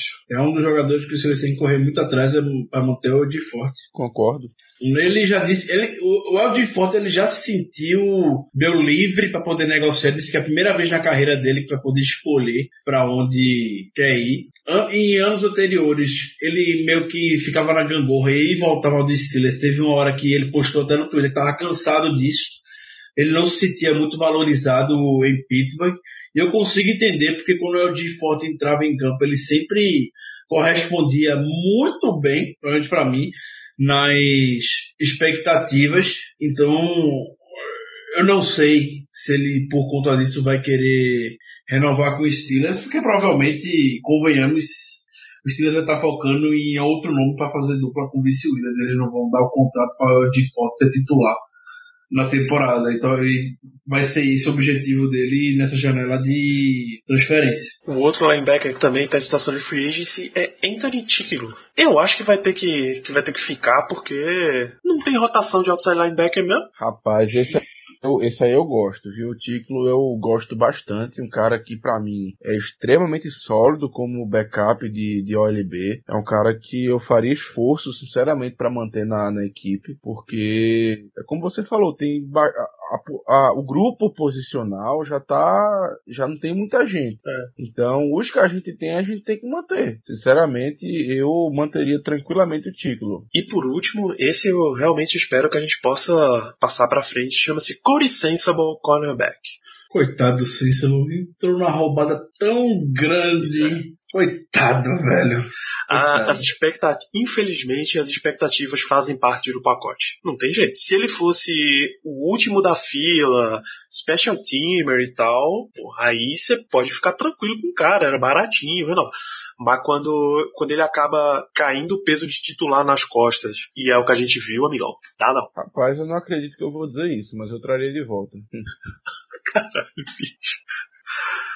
Eu acredito que eu vou dizer isso, mas eu traria de volta. Eu entendo o ponto do Germano. Eu entendo o ponto do Germano. Eu, eu, eu, eu também traria. Eu brinco, mas eu também traria o Cícero de volta. É, não tem, é, é um cara que não vai ser caro, é um cara que, querendo ou não, foi titular na temporada passada, foi um, um exímio titular, não foi. Mas é, é, é aquela coisa, ele também não foi um desastre. Ele não, com- ele não comprometeu. Ah, a gente não comprometeu pode- sim. Comprometeu, comprometeu sim. Mas não foi um desastre completo, não. Eu não acho que ele tenha comprometido a gente chegar no final da temporada e falar, porra, o Cícero fez tal merda na temporada. As merdas do, do ficam muito mais na minha mente do que as merdas que o Cícero fez. As merdas que o Burns fez foi lá do início da temporada. Entendeu? É Isso aquela que coisa, eu Ricardo. falo. É aquela coisa, se, o, se alguém queima um carro, tu não vai lembrar do outro que estourou um vidro, entendeu? Você vai lembrar do cara que queimou o carro, que foi o Art Burns. Fez a merda completa. Então, assim, o Sensible, ele comprometeu sim alguns lances e algumas jogadas. Só que, assim, não foi algo também nada de anormal. Porque a gente tinha problemas maiores pra se preocupar. Então, não. eu traria de volta pela experiência que ele tem, por ser ser um cara que é, jogou bastante temporada passada, barato, mas também ele tem que ficar de olho aberto porque a qualquer momento ele pode ser cortado, entendeu? Aquele cara que a qualquer momento, se, se sei lá, um rookie é, tiver, tiver demonstrando um bom potencial e, e, estiver bem no training camp, lá nos treinamentos, ele é um, ele é um, uma, ele tem grandes chances de ser cortado, ainda no training camp. Muito bem. Uh, Morgan Burnett é um nome que certamente vai ser cortado, né? O próprio jogador já solicitou para sair, gostaria de voltar a jogar na posição de safety, de strong safety, que é a dele. Mais algum jogador vocês visualizam caindo nesse, no que eles chamam lá de roster bubble? É, o Bossick, né, o Gary Dula que postou hoje que os Steelers não têm planos de usar o Bossick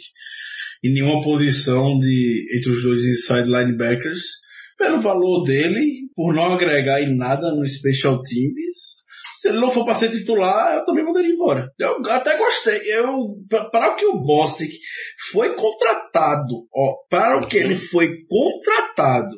O Bossick quando chegou, ele não foi para ser playmaker, ele não foi para substituir exatamente o que o Ryan Chazier fazia. Ele não é para ser um jogador de sideline, para sideline correndo. A expectativa em cima do Bossick nunca foi essa. Para o que o Bossick foi contratado, que é para ser seguro nos tackles, ele cumpriu esse role muito bem. Agora, começaram a expor demais ele para cobertura e tudo mais. Obviamente, na habilidade que ele domina, ele foi exposto, foi queimado. Por isso, perdeu espaço. Uma vez que o pessoal no Contra o Chargers viu que tá, o que estavam fazendo, basicamente, com o boss, que então começou a o Steelers começou a cair muito, a defesa começou a cair muito nessa jogada dos times adversários, forçava o Boston cair para cobertura e só via naturalmente resultados negativos para a gente. Então, uma boa sorte para o Boston e obrigado pelos serviços prestados em 2018. Então, esses dois são os que devem ser cortados agora nessa off-season, o Bostic e Burnett que curiosamente foram as duas grandes contratações de Steelers na última temporada. Né? O Burnett, inclusive, pediu para ser cortado, né? Ele já é, falou publicamente que ele não, que ele quer ter uma, uma oportunidade nova na liga, que ele quer ser aproveitado do jeito que ele pensa que deve ser, que deve ser aproveitado. Enfim, eu não sei por que a gente não cortou ele ainda. Sinceramente, eu não sei. Tá, e não sei se vocês já pensaram nisso, mas esse podcast é uma ótima oportunidade para dar essa provocada. Vocês já visualizaram pelo menos um nome de free agency vocês gostariam de trazer? Teria o nome do crush do Caio lá no nosso QG, que é o Ronald Darby. Ronald Darby, verdade. É, o que, que, fala muito que o Silas deveria buscar, claro que é ou um cornerback, e aí entrariam Ronald Darby, uh, Bradley Roby, que está saindo do Broncos, alguma coisa dessa, ou um edge rusher, que aí pode ser, por exemplo, Shaquille Barrett, está saindo do Broncos, sem ser também jogadores absurdamente caros. Ah, tem dois que se fala também, é, esse é mais caro, KJ Wright, Seahawks, e Thomas Davis, do Panthers. Só porque, enfim, são estrelas da posição de linebacker. Se vier algum free agent, muito provavelmente é nessas posições. É corner ou é, claro, fora Tyrande, claro, mas é corner ou outside linebacker. Ou linebacker, na verdade. Outside ou inside. Vamos lá então. Passamos pela free agency, passamos pelas novelas. Muito bom saber que os amigos estão de volta conosco, porque temos as perguntas da audiência. Várias delas a gente acabou abordando durante o programa. Então, Antônio Oliveira perguntou como está o clima no Steelers depois das duas novelas Bell e Brown. A gente disse é a, a off-season mais difícil da carreira de Tomlin e Kevin Colbert. Tiago Fernandes, qual a melhor reposição para a saída do Brown? Algum outro wide receiver confiável? Fortalecer a secundária ou outra opção? Bom, o wide receiver confiável não dá por questão de cap. Basicamente, o Steelers vai ter que morrer com o dinheiro do Antonio Brown e não dá para contratar um, um nome forte no mercado fortalecer secundária, já, acho que já estava nos planos, independente do Brown ser trocado ou não. E Ed Rusher também deveria estar nos planos, independente de ser trocado ou não. Aliás, lembrei, quem é a, a opção de quinto ano que o Steelers teria que optar esse ano? Bud Dupree? Tá, Bud Dupree, no caso, ele fez quatro e agora. Ah, não. Ah, pra, pra optar pra. É o Burns. É o Burns. Ah, papai. E aí, esse é um, um bom caso. Vocês já ativam e vê qual é ou. Não. Nunca nunca, não. Nunca. Muito bem, isso foi um teste e todos vocês passaram. Se você, ouvinte, disse que ativaria a opção de quinto ano de Art Band, você só pode estar de sacanagem com a minha cara. Olhe-se no Ô espelho. Danilo, ô Danilo, E fale isso. mas eu, eu ativaria a opção de quinto. Eu ativaria a opção do quinto dos infernos pra ele, porque é a única coisa que ele merece. Muito bem, deixa Bill Belichick trabalhar para recuperar esse filho da puta. É, Guilherme Maciel pergunta, manda um grande abraço, um grande abraço para você também, Guilherme. João Vitor de Lima, melhor draftar um corner pegar um inside linebacker na free agency ou o contrário? Posso Eu responder? prefiro pegar inside linebacker no draft porque é, eu acho que a nossa situação de inside linebacker tá pior que a de corner. Então eu preferiria pegar um ILB no draft do que um corner cedo. Obrigado. O Germano respondeu para mim. É, só desenvolvendo um pouco mais, eu prometo ser o mais breve possível nessa resposta. Um inside linebacker que o Steelers precisa hoje, que é um cara sideline, sideline, um cara rápido, um cara que um, um pouco mais contemporâneo, chega um pouco mais fresco na liga, podemos dizer, sem vícios antigos, você só consegue via draft. Tem coisas que você não ensina. O Chase é um linebacker monstruoso que corre os 40 jardas em 4.4 segundos. Isso é o tipo de coisa que você, em maneira nenhuma, ensina para alguém. Então, você precisa de um jogador desse. Você não encontra jogador desse no mercado. Além do que, a última posição também que a gente conseguiu ter sucesso com alguém no mercado foi a posição de cornerback quando trouxe o Joe Hayden. Então, para fazer oposição ao Joe Hayden no campo, eu acredito também que seja muito melhor você ir para o mercado do que apostar alto no draft. Até porque a história não mostra que a gente está muito favorável a apostar em jogador de secundária. Então, não brinca, vai para alguém no mercado se tiver que contratar alguém que seja o cornerback mesmo. Também acho que é, é melhor investir em corner, principalmente pelo seguinte: quanto, há quantos anos se fala que o problema do Steelers está na secundária? Art Burns chegou como escolha de primeira rodada, já estava atrasado, tá? O Steelers já tinha tentado, no mínimo, dois anos antes, preencher essa posição de corner. Então, bicho, você deu o primeiro tiro com o Joe Hayden. Você viu que melhorou. O que ele trouxe pro time é inegável. Você tentou ver se com o Joe Hayden e um jogador mais jovem, no caso era o próprio Art Burns, se resolvia. Não resolveu. Dá outro tiro. A melhor forma de você fazer o, o statement, de você se afirmar para a liga, dizendo eu não é porque Brown tá saindo que eu tô desistindo da, de, ser, de disputar título. Eu quero e estou fortalecendo meu time. É você dar um segundo tiro nesse segundo cornerback. Não tem jeito, você, precisa investir alto nessa posição. Dado o nosso histórico recente também, eu prefiro que ele venha, o corner venha pro, por free agency. Você contar que linebacker, que o Paulo falou recentemente, acho até que foi hoje antes da gravação, que a, a classe ela é boa, mas não é profunda. Então, a gente vai falar de draft mais pra frente. Mas normalmente linebacker se encontra bastante no draft.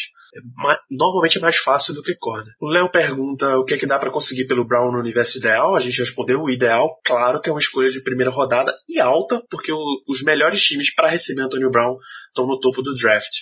O Fernando, que provavelmente será transformado num alcoólatra graças ao São Paulo Futebol Clube, como é que fica a situação do salary cap depois de todas essas saídas, no caso, Bell e Brown, e se a reestruturação do contrato do Big Ben ainda está de pé. A saída do Bell não conta nada porque ele é um free agent e continuou desde há dois anos ele já é um free agent, ele continua sendo um free agent, não pesa em nada se a gente não fizer nada. O Antonio Brown a gente mencionou já, tem um dead cap enorme e a reestruturação do Bell acho que tá do Ben tá encaminhada, né? É, o Colberto comentou hoje, quarta-feira, dia 27 de fevereiro, que as partes basicamente já estão acordadas e é questão de tempo, é só eles que voltarem do Combine e vão assinar um- uma nova extensão pro Big Ben. Não vai ter muito problema não. Se a gente questiona se ele vai fazer algum desconto para aliviar o cap, acho muito improvável, acho que vai continuar do mesmo cenário que tem hoje. Não acho que o valor vai aumentar, mas também não acho que vai diminuir. Então, vai dar na mesma, né? Só vai. Eles vão jogar um pouquinho mais de dinheiro para frente, só em reestruturação mesmo, para aliviar o cap agora e só. Olhando o salário por, por ano, vai dar na mesma. 17, 18 milhões. Isso, Igor Matos. Boa tarde, amigos. Boa tarde, Igor. Ô, gente. Ô, boa tarde pro Igor. Boa tarde, Igor. Boa noite, Igor. Muito bem. É, vocês estão tristes em constatar, já caiu a ficha que a gente vai perder o melhor running back, o melhor wide receiver dessa liga? Porra, se a ficha não caiu até agora, meu amigo. Mas você tá triste? Você ficou triste? Não, tô triste mais não. Já fiquei triste, já fiquei puto, já fiquei indiferente. Você já atravessou os cinco estágios do luto já, né?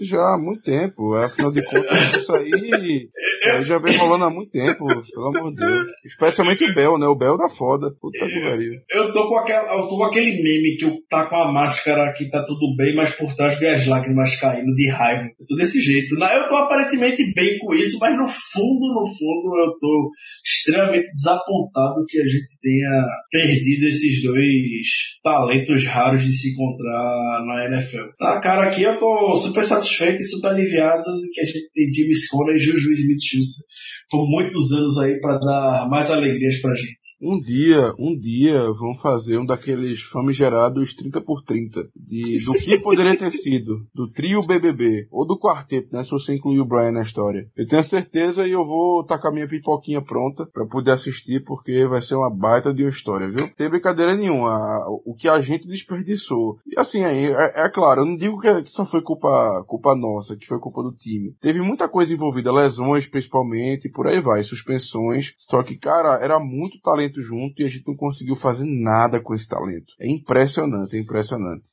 A gente, inclusive, tá numa situação que o Pete Carroll, lá do Seahawks, definiu como não é um rebuild, é um reshuffle. Ele está só reajustando algumas peças para poder voltar, voltar a brigar. Porque realmente eu não lembro de ver um time, fora, salvo casos de aposentadoria, que tinha na mão um grupo tão talentoso e ele se desfez tão rápido. Sim, mas eu sempre gosto, é sempre importante que a gente fale, botar um asterisco muito grande quando fala desse do Ben Bell e Brown juntos. Olhando em termos de playoff, que é o que mais gente fala com relação aos últimos anos, que os três jogaram juntos três partidas de playoff saudáveis. Contra o, contra o Dolphins, que a gente venceu, contra o Chiefs, que a gente venceu, e contra o Jaguars, que a gente perdeu. Na final de conferência contra o Patriots, a gente perdeu o Bell no início do jogo, que ficou machucado e entrou o DeAngelo Williams. Então, isso é um asterisco que tem que botar muito grande quando falar dessa era, entendeu? Aí vai ficar por Tani Tani, que futuramente com certeza vai sair desse Steelers. Bem, Alexandre Dinés pergunta: Ano novo, vida nova. A gente vai ver finalmente o fim do drama, início do foco em campo. Supondo uma primeira rodada ou segunda rodada alta por Antonio Brown, o que é que vocês draftariam no lugar? Só, só vou solicitar aqui essa perguntinha sobre draft. Deixa pro futuro, que a gente não vai falar muito de draft aqui. Mas finalmente acabou o drama, a gente pode voltar a falar de futebol? Pra mim sempre foi sobre futebol. Pra mim sempre foi. Eu não vejo drama. Eu, eu sou o cara que não vê drama. Então, Você tá Todo mundo de vê. Sandra Bullock, Ricardo? eu não vejo. Eu não consigo me contagiar pelo drama que muita gente faz. Eu não sei, eu, eu, se eu cresci demente acompanhando o Steelers. Eu posso ter crescido demente. Eu posso ter ficado demente vendo esse time. Eu, parando pra refletir no dia desse, eu comecei a acompanhar os Steelers em, em 2005, mais de metade da minha vida eu vendo esse time. Então talvez eu tenha ficado demente realmente vendo os Steelers. Eu não me contagio. Não vejo drama que esse pessoal todo vê. Eu não tiro a razão de quem vê, nunca. Mas eu não consigo me contagiar, eu não consigo decretar o fim dos Steelers como a torcida tá decretando. Eu tô tranquilo, tô sossegado. Mais uma temporada, vamos lá. Toda temporada do Steelers já começou desacreditado e surpreendeu a gente. Eu acho que é inegável dizer que tem drama, afinal de contas, não é normal isso acontecer. Não é normal é, tudo que aconteceu acontecer com o time. E ainda mais de uma só vez. Então, claro, drama, mas eu tô mais do que preparado para voltar a falar, se Deus quiser, apenas de futebol, porque a gente sofreu bastante em, pelo, em, nessas últimas duas temporadas, então tá na hora da gente ter uma pausa em relação a isso e, e focar simplesmente no que acontece dentro de campo. Ou no máximo fora dele, quando for o Juju, né? É, fazendo as palhaçadas dele. Inclusive, outro dia ele tava jogando futebol americano dentro de um shopping.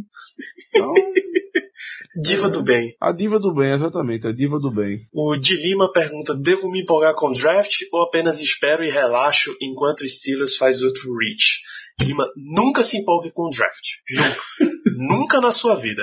Tenha amor ao seu próprio coração, tá? Isso é uma belíssima dica. No máximo, estude prospectos, mas não se empolga com draft não, cara. E o, a última pergunta, eu não sei como eu vou chamar você, eu vou te chamar de Rapidinho.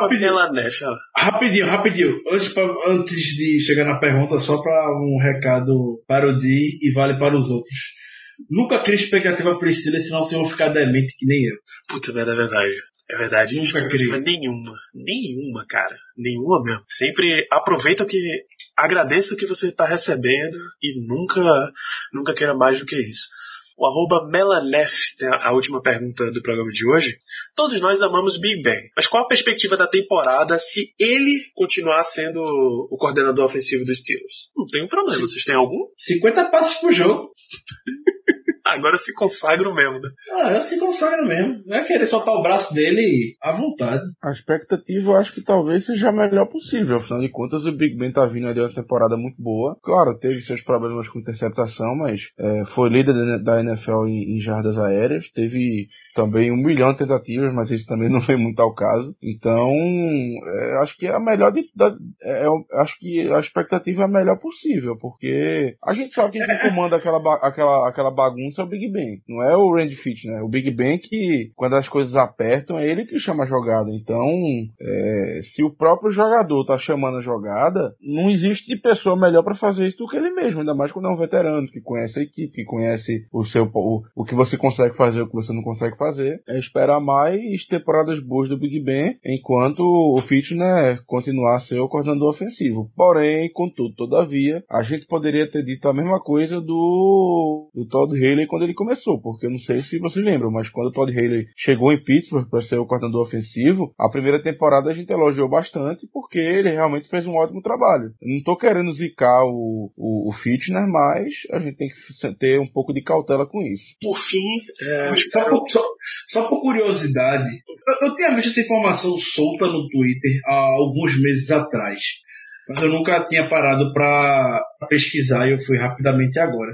Tinha visto que é, o Big Ben terminou líder de interceptações na temporada com 16, obviamente, mas acredito que muita gente pode se surpreender com essa informação que essa é a menor marca de interceptações do quarterback foi líder desde 1982, quando Joe Ferguson teve 16 interceptações também. E se a gente for puxar muito mais para trás, a última temporada que um quarterback terminou líder em interceptações com tão poucas foi em 1946, com Glenn Dobbs, que teve 15. Isso foi pelo extinto Brooklyn Dodgers, em 1946. Então, foi 16 interceptações, beleza, isso veio os anos anteriores, o de Show Kaiser terminou com 22, 2016 foi o Philip Rivers com 21, teve o Blake Bortles com 18, o Jay Cutler com 18, o Eli Manning em 2013 teve 27, enfim, muita gente é por um título, né? Terminou como líder em interceptações, mas olhando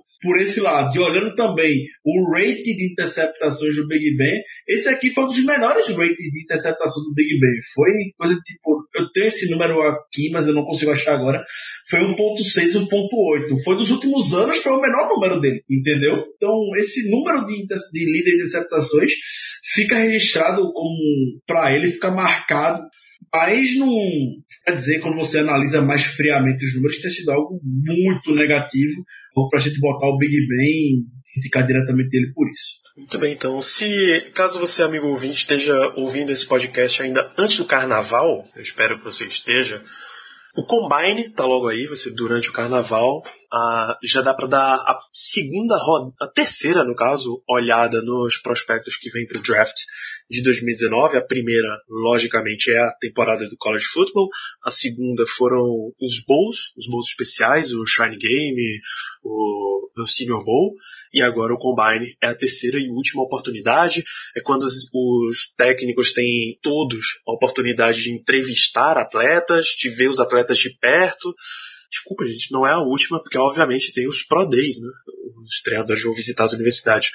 Para deixar você com um gostinho de combine, o, salvo engano, quarterbacks e wide receivers, os drills vão ser transmitidos na ESPN. Vamos deixar aqui, cada um deixa um nome que provavelmente vai explodir no Combine para que, claro, o Steelers esteja, fique de olho e que o ouvinte fique de olho. Germano Coutinho, você tem algum nome para deixar a galera atenta? Por favor. Vamos lá, eu vou dar, eu vou dar, assim, eu vou dar três nomes. Eu vou Aí. logo dizer os três nomes de cara. porque- Não, não, não, não, não, não, peraí. Dê um só, dê a oportunidade para as outras pessoas terem nomes diferentes. Bom, é, existe um jogador chamado Mac Wilson, de Alabama, inside linebacker. Ele tá, ele vai pro combine, ele deve participar de basicamente todos os drills. Até agora, pelo menos, não existe uma notícia de que ele não, que ele, de que ele vai deixar de participar de algum. E é um cara que eu gosto bastante ali pra, pra pique número 20.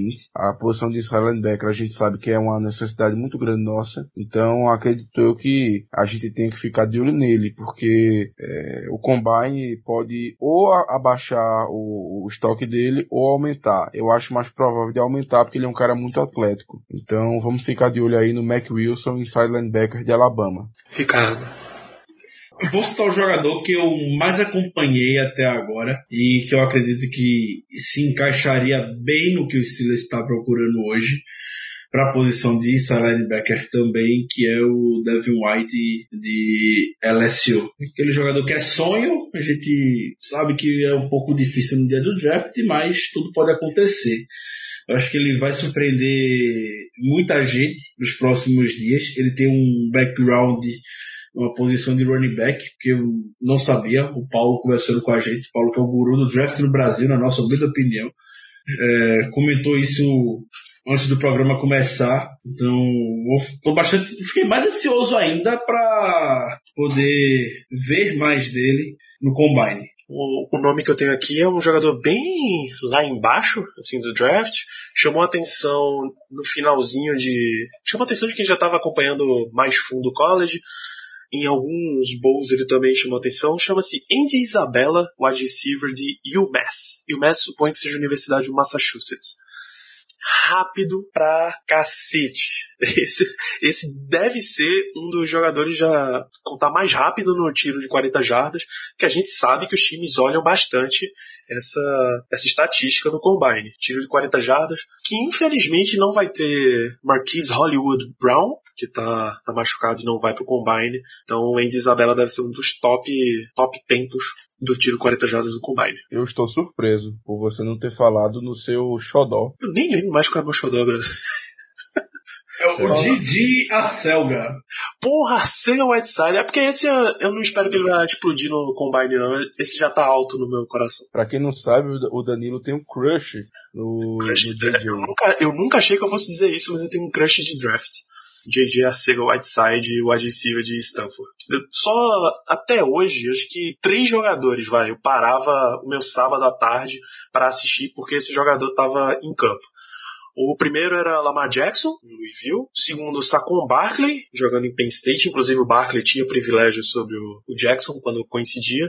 E o terceiro é J.J. Arcega Whiteside, que felizmente, por ser jogador da Pac-12, dava pra assistir livremente de madrugada. É, eu lembro toda vez que ele fazia uma jogada, o Danilo enlouquecia no Twitter.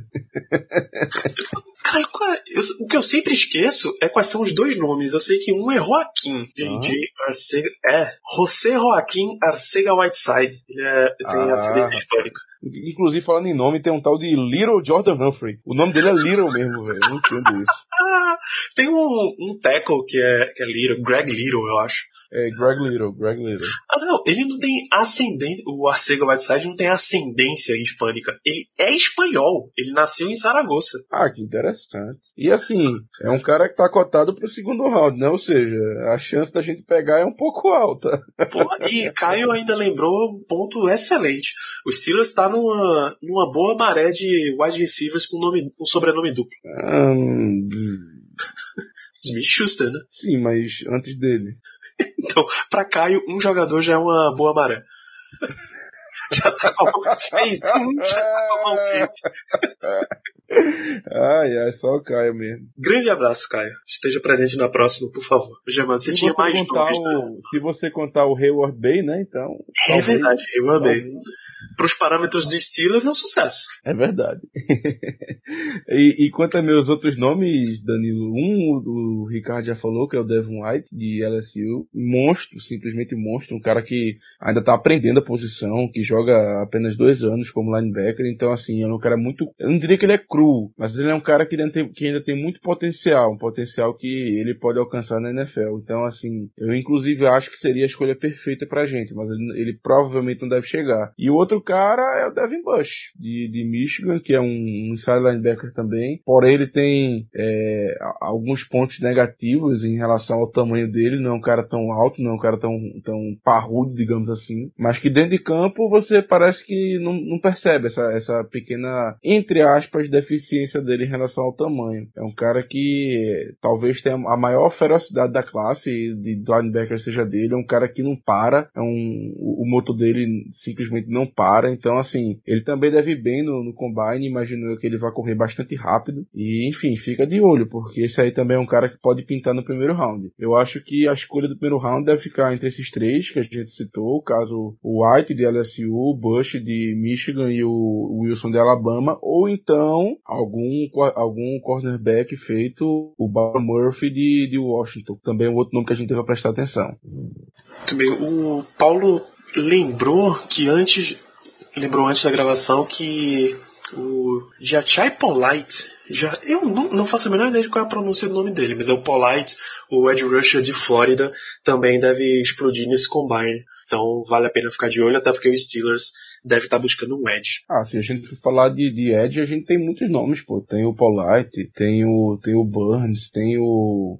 Acho que qual é o nome dele, Jesus amado? É, o, eu esqueci, mas é um cara de Kentucky, se não estou enganado. Enfim, tem o. Acho que é Josh Jackson, mas esse aí não vai chegar nem perto. então, é o Josh Allen. É o Josh Allen, isso, isso. Confundi. Então esse cara não vai chegar nem perto da gente, mas enfim, Ah, a classe de Edge tá muito boa também. Pois é. Então, falando em, em coisas boas, vamos deixar os ouvintes com gostinho de quero mais. Vamos encerrar esse podcast que já deve estar com umas duas horas, se a minha memória não me falha. Germano Coutinho, despeça-se da audiência, suas considerações finais por hoje. Bom, gente, é, voltamos, né? Antes tarde do que nunca. Uma coisa que a gente adora fazer que é falar dos Steelers e a gente agradece demais pela audiência que só faz crescer cada vez mais. E quanto às minhas considerações finais, assim, quanto mais perto do, do draft, quanto mais perto do combine a gente tá, mais ansioso eu fico, porque não é segredo para ninguém que é a época do, do futebol americano que eu mais gosto. A questão de, de draft, a questão de ver os prospects, a questão de fazer mock e por aí vai. Então eu tô bem animado. E esse ano, na minha opinião, tem que ser full defense, tem que ser, pelo menos nos três primeiros rounds, tem que ser defesa, porque a gente tá numa situação de que estamos chegando no final da janela do Super Bowl, o Brown tá indo embora, a Bell já foi embora, enfim. E a gente precisa consertar a defesa se a gente quer ter algum tipo de chance de galgar um degrau mais alto do que a gente vem conseguindo nessas últimas temporadas. Então, vai ser uma temporada extremamente importante pro, é, digamos, para um, um futuro próximo da equipe. Vamos que vamos. E, por favor, amiguinhos, rezem em casa para o Devin White sobrar na pique número 20. Ricardo Rezende, suas palavras finais desse episódio. Assim como o Germano introduziu muito bem a sua despedida, agradecer demais a audiência de todos. A gente felizmente conseguiu uma marca no Spotify que nos deixou bastante feliz. Mais de mil reproduções. Pode soar pouco para uma rede de podcast, mas quando você segmenta, podemos dizer, em podcasts em português sobre futebol americano e sobre um time específico, é muita coisa. Então, obrigado por terem nos abraçado no Spotify. Você que ficou ouvindo enquanto a gente esteve ausente, que já lembrar de repente a temporada. Muito obrigado mesmo. Espero que vocês continuem com a gente por essa, pelos próximos meses. O trabalho não para, como eu falei no início, a pausa foi até rápida, mais rápida acredito que a gente imagine. A gente está em fevereiro e tem muita coisa para rodar ainda até o início da, da temporada. E vamos que vamos. A cobertura ela nunca para quando se trata da gente, como vocês já sabem. Então fica o convite para todos embarcarem conosco neste trem que esperamos ter mais sucesso do que em 2018. Um grande abraço. Muito bem, então quando a minha recomendação é para que quando antes de você sair para o bloco, quando você voltar dos blocos de carnaval, carnaval já está logo aí nesse fim de semana, você sabe o que você faz. Você segue lá no Twitter, no Instagram, BlackYellowBR, assina lá o podcast no Spotify, você tem que clicar seguir, deixa cinco estrelas lá no iTunes, é, razoavelmente uma estrela para cada dia que você for curtir no carnaval, vai. Sábado, domingo, segunda, terça e quarta, porque eu sei que você vai na quarta, você não vai se aguentar. Cinco dias, cinco estrelinhas, tá bom demais. A gente volta logo depois do carnaval, porque o Combine já vai ter passado, tem muita coisa de draft, tem free agency que é tá logo ali também, então a gente vai mantendo vocês atualizados sobre o Pittsburgh Steelers aqui no podcast. Agora, esse trem não para mais, só depois do Super Bowl 54, onde esperamos que os Steelers estejam. Grande abraço a todos vocês e até o próximo programa. Yeah. -huh.